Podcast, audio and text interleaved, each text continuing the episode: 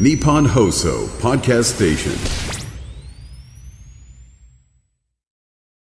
さあ、クリクラプレゼンツ SDGs でハッピー。毎週月曜日のこの時間は SDGs の17の目標について専門家の方を招いてリスナーのあなたと一緒に SDGs を学んでいきます。今日学ぶテーマはですね、SDGs の目標15。陸の豊かさも守ろうです。解説していただくのは、宮崎県を中心に SDGs のサポート活動を行っている株式会社シンクオブアザーズ代表の南波優子さんです。よろしくお願いします。よろしくお願いします。南波さん、スタジオにお越しいただきまして、わざわざ。いえ、こちらこそありがとうございます。緊今日まず。宮崎からですか？はい。なりました。はい。シンク・オブ・アザーズと他の人のことも考えましょうということです。はい。他者、我、あの、他者のことを考える我であれっていう気持ちが込められております。嬉しい肝に銘です。じたいですね。他者のことも考える我であれ。ええ私自分のことしか考えてないです。人の気よ持ちもく言われる考えずにギャグばっかり言ったり歌ったりしないで Think of others ですね。はい。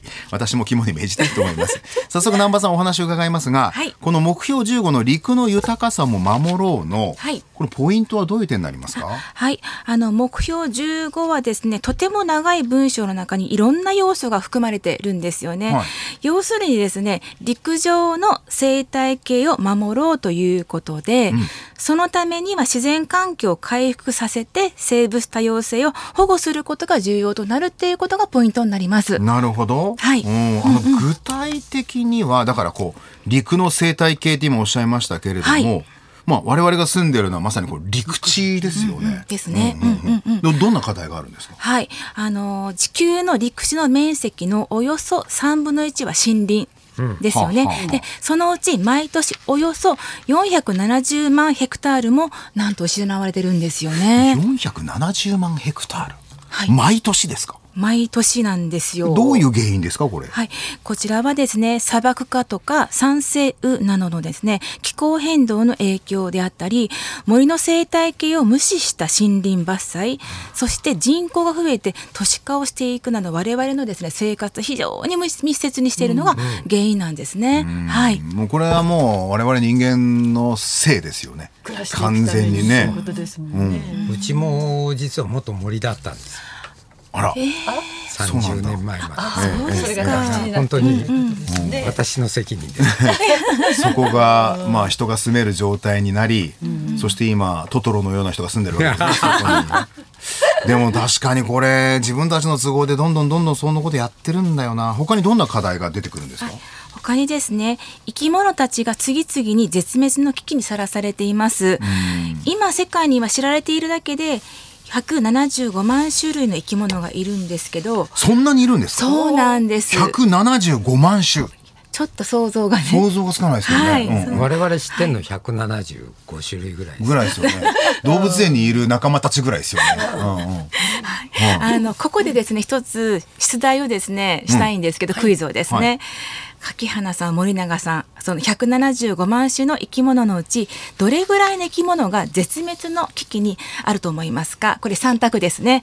A1200 種類 B1 万2000種類 C4 万2000種類絶滅ですよね。はい、まあ1%だとすると1万7000だから1万2000ぐらいかな。1%もいるかな。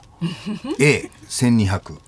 はい、答えはですね C の4万2000種類なんですよ。4万2000種類も？はい、はい、野生生物が絶滅の危機にあるレッドリストとして指定されているものですね。例えばチンパンジーとかカバとかアフリカゾウとかトラとかパンダなんかも入って、私たちが、はい、知ってるおなじみの動物たちも対象になってますね。チンパンジーとかっていっぱいいそうな気がするけど、そうだよね。違うんだね。そうなんですよね。めっちゃ大変じゃないですか。うん。そうなんで非常に近い問題なのかなって思いますね。へえ。だから、はい。今僕は1200種って言いましたけど、はい。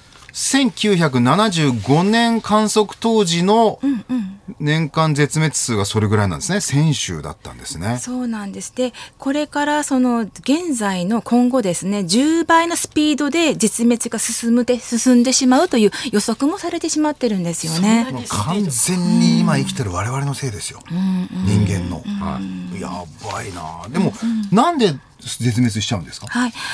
あの先ほど森永さんがおっしゃられたようにもう町ですね、あの森林開発になってくるんですけど、陸に住む生物そうすることでその陸に住む生物自体が場所を追われてしまったりですね。人間が追い出してしまってるわけですね。はい。そうなんですよね、うんうん。あとですね水田畑など生息する生物がこれ農薬農薬とかですね化学物質だったり農地を広げてしまうとかそういったことでいなくなったりすることがあってですね、うん。っていうことが大きく関係してくるのかなと思います。農薬なんか使ったり化学物質なんかによって、はい。まあ、土地が汚されたり水質が汚されたりすることが、はい。彼らの死につながったりするわけですよね。そうなんですよね。でもこれ実は、あなんか絶滅しちゃってかわいそうだねっていうだけの話じゃなくて、我々に影響するんですよね。